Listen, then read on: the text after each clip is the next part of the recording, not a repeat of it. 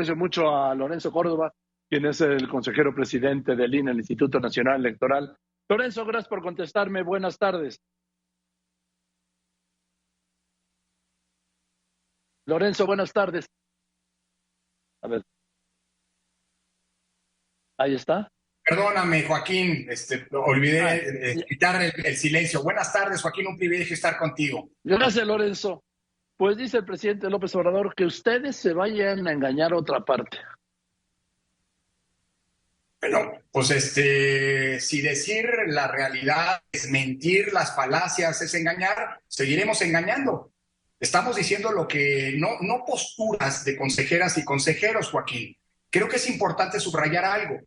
El informe que ayer presentamos ante el Consejo General del que han venido dando cuenta ustedes, los medios de comunicación, profusamente, no es el informe del presidente del INE, no es un informe de los dos consejeros, no es un informe ni siquiera de los 11 consejeros, es el resultado de un trabajo en donde todos los miembros del Servicio Profesional Electoral, los que operan las elecciones, los trabajadores del INE que hacen posible las elecciones, participaron para construir.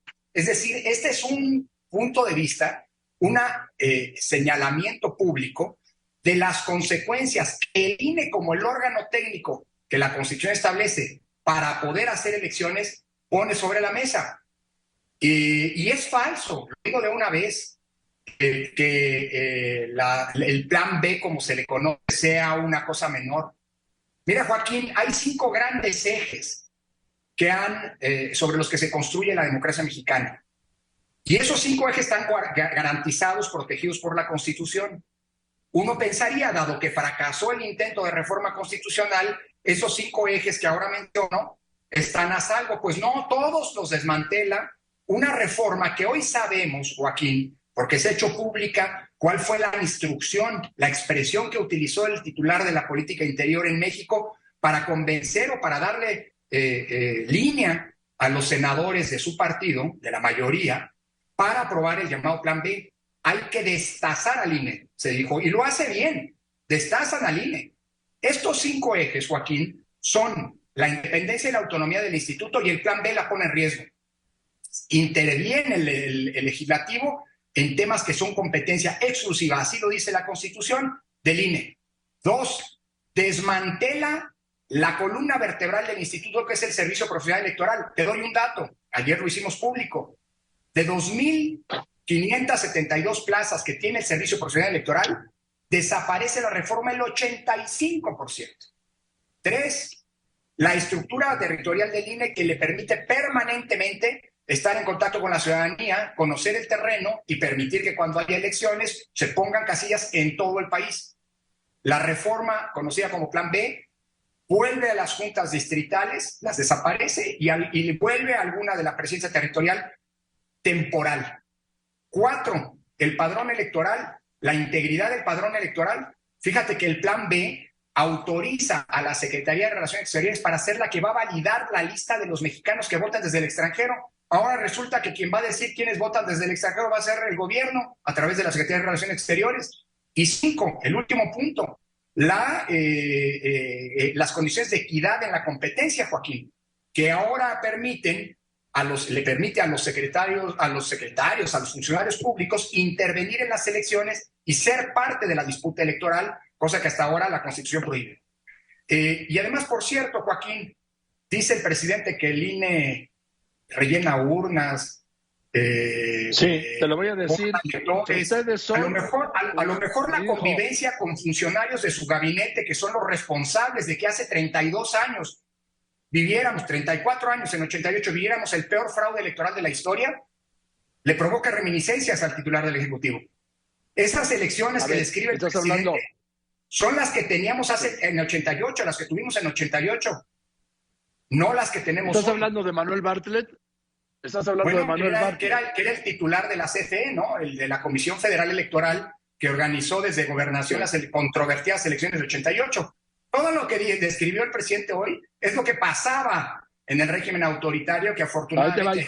Te voy a decir qué dijo. Dice, no son ustedes, dijo ellos, pero se refiriéndose a ustedes en el INE, no son ustedes los que permiten la falsificación de actas, el relleno de urnas no son los que permiten el robo de paquetes, los que permiten la compra del voto, no son estos, o sea, ustedes, los que le dieron registro candidatos a la presidencia que no cumplían los requisitos por consigna del presidente de ese entonces, que se vayan a engañar a otra parte. Están usando esto como bandera para hacer politiquería. Te hablan. Bueno, creo que si quiere buscar a los responsables de quienes hacían eso hace 34 años, no tiene que buscar fuera de su gobierno. Y también dijo, van a seguir teniendo presupuesto más que ningún otro organismo en el mundo, porque engañaron a muchos con la consigna de que el INE no se toca. Bueno, van a seguir recibiendo los partidos miles de millones de pesos. Lamentablemente, Joaquín, estamos frente a otra de las mentiras que no por repetirse una y otra y otra vez se vuelve verdad. Es falso que el INE sea el órgano electoral más caro del mundo. Es falso que las elecciones en México sean las más caras del mundo. Déjame darte datos para que no se diga que hacemos politiquería y le dejamos lo de hacer politiquería a quienes no dan datos o dan otros datos. En Colombia, el año pasado, solo el sistema de cómputo para la difusión preliminar de los resultados, el equivalente a nuestro PREP, le costó a las autoridades electorales 300 millones de dólares que representan el 75% de lo que le costó a línea hacer toda la elección federal de 2021. Cierto, ese sistema se usó, en tres ocasiones, en las elecciones del Congreso, en la primera vuelta presidencial y en la segunda. Pero también es cierto que Colombia tiene un padrón electoral tres veces más chico que el de México. Brasil, Perú, eh, Panamá, con datos. Son órganos electorales los de esos países que proporcionalmente al tamaño de la población son más caros que el INE. Yo diría que desde acá se responde puntualmente a las mentiras con datos. Desde allá, bueno, cada quien. Ahora, Lorenzo, sí dijeron ayer en este informe de los vamos, del INE, sí, del INE, que se lo aprobaron además por unanimidad los 11 consejeros, que está en riesgo la claridad de los resultados y las elecciones mismas. Sí. ¿Está con esta reforma? Sin duda, y déjame ponértelo con datos puntuales que trae consigo la reforma. La operación de las elecciones, Joaquín, no la hace el Consejo General. El Consejo General toma decisiones sobre las reglas, los principios, los lineamientos, cómo se van a hacer las elecciones. La operación misma de las elecciones, lo que permite que haya una casilla cerca de cada uno de nuestros domicilios, de las y los ciudadanos, para poder ir a votar, lo que garantiza que en esas casillas nos espere una boleta, eh, que, que hay una lista que incluye nuestros nombres y no otros y que haya en ella ciudadanas y ciudadanos capacitados, nuestros vecinos capacitados, sorteados aleatoriamente, pues, que, está, que le van a contar y cuentan bien nuestros votos, es producto de la estructura desconcentrada del INE, lo que hasta ahora se conoce como juntas distritales.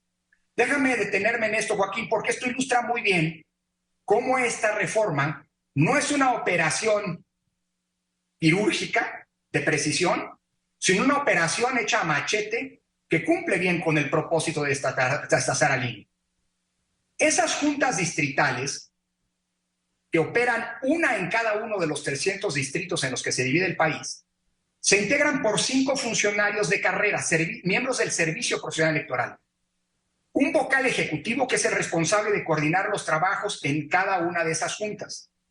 Un vocal secretario que es el responsable de todos los trabajos jurídicos y administrativos de la Junta, que además es el responsable de dar fe pública de lo que ocurre durante las elecciones, que es el que investiga las quejas que los partidos políticos presentan y eventuales quejas contra violencia política contra las mujeres en materia de violaciones eh, que se cometen, en fin. Un vocal de capacitación que es el responsable de sortear a los ciudadanos, de contratar al personal de campo del INE, de sortear a los ciudadanos, de organizar visitas que en todo el país suman 12 millones de visitas domiciliarias, de capacitar a los ciudadanos que fueron sorteados y de garantizar que estén en las casillas. Luego, en cuarto lugar, un vocal de organización, que es el responsable de la logística, de vigilar que los materiales electorales, boletas, actas estén donde deben estar, que se distribuyan en todo el país, que eh, eh, visitan las escuelas y piden permisos para que se instalen las casillas, que consiguen los insumos, a veces lonas, en fin, para que las casillas estén debidamente equipadas, que son los que administran el PREP, el programa de resultados electorales preliminares, y que conducen los cómputos distritales. Y finalmente el quinto funcionario es el vocal del registro, el que supervisa el funcionamiento de los módulos donde se tramitan las credenciales, el que depura el padrón electoral y el responsable de imprimir las listas que se mandan con de votantes que se mandan a cada casilla. Bueno, esos cinco funcionarios que hoy hacen posible en el campo, en los hechos, que haya casillas en todo el país y que las elecciones ocurran, y ocurran bien como ha venido pasando en los últimos nueve años, se reducen con la reforma a un solo vocal se dice operativo. Un uno, una sola persona va a hacer las funciones que hoy hacen cinco personas que tienen mucho trabajo y que realizan funciones de manera simultánea. Si eso no es poner en riesgo el hecho de que en 2024, si prevalece esta reforma, pueda no instalarse todas las casillas. Las que se instalen, se instalen en lugares que no son los previstos que se integren esas casillas por ciudadanos que no son los sorteados y que no estén debidamente capacitados. Y por tanto, que eventualmente no se cuenten bien los, los votos, pues no sé qué de qué estamos hablando. Ese es el riesgo que ayer advertimos. Y vuelvo a insistir, no es la advertencia del presidente del INE, no es la advertencia de dos consejeros que le caemos mal, no sé por qué razón, a algunos servidores públicos. No son, ni siquiera es la visión de, de 11 consejeros. Como te decía, es la visión del INE, de los que operan las elecciones, que advierten hoy a la sociedad mexicana el riesgo que el plan B, que no es menor, es gravísimo, pone a las elecciones en el futuro.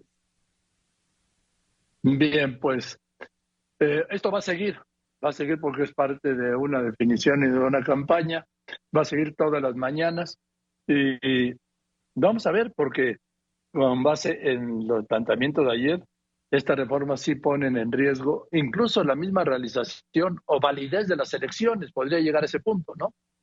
Claro, y con ello, Joaquín, creamos un problema en donde ya no lo había. En estos nueve años, desde que el INE del IFE se convirtió en INE y el INE ha sido responsable de las elecciones a nivel federal y corresponsable de las elecciones a nivel local, se han organizado 330 elecciones entre las federales, las locales, las ordinarias y las extraordinarias. En ninguna de ellas, en ninguna, ha habido un conflicto postelectoral. Porque a diferencia de lo que ocurría cuando el gobierno hacía las elecciones, cuando existían un montón de trampas, como las que hacía referencia hoy en la mañana el presidente, a diferencia de entonces, hoy tenemos el periodo de mayor, en estos nueve años, el de mayor estabilidad política y gobernabilidad democrática. Hace 34 años las elecciones eran un problema, hoy ya no lo son. El llamado Plan B, por primera vez, al ser una reforma clara y abiertamente regresiva, pone en riesgo que puedan llevarse a cabo elecciones bien hechas y con ello pone en riesgo la paz pública en la disputa por el poder en el futuro.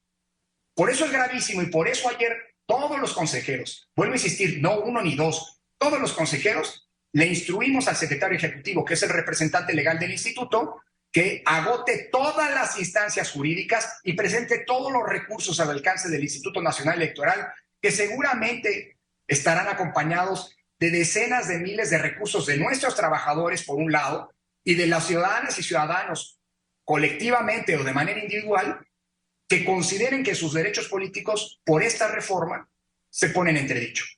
Esta reforma se va a combatir judicialmente y confiamos en que en el futuro los responsables de definir la constitucionalidad o no de las normas, pues bueno, eh, garanticen la democracia. Gracias, Lorenzo. Te mando un saludo. Buenas tardes. Gracias, Joaquín. Te mando un saludo también muy afectuoso. Que estés muy bien. Es Lorenzo Córdoba, presidente del INE. Te van a ir con todos los recursos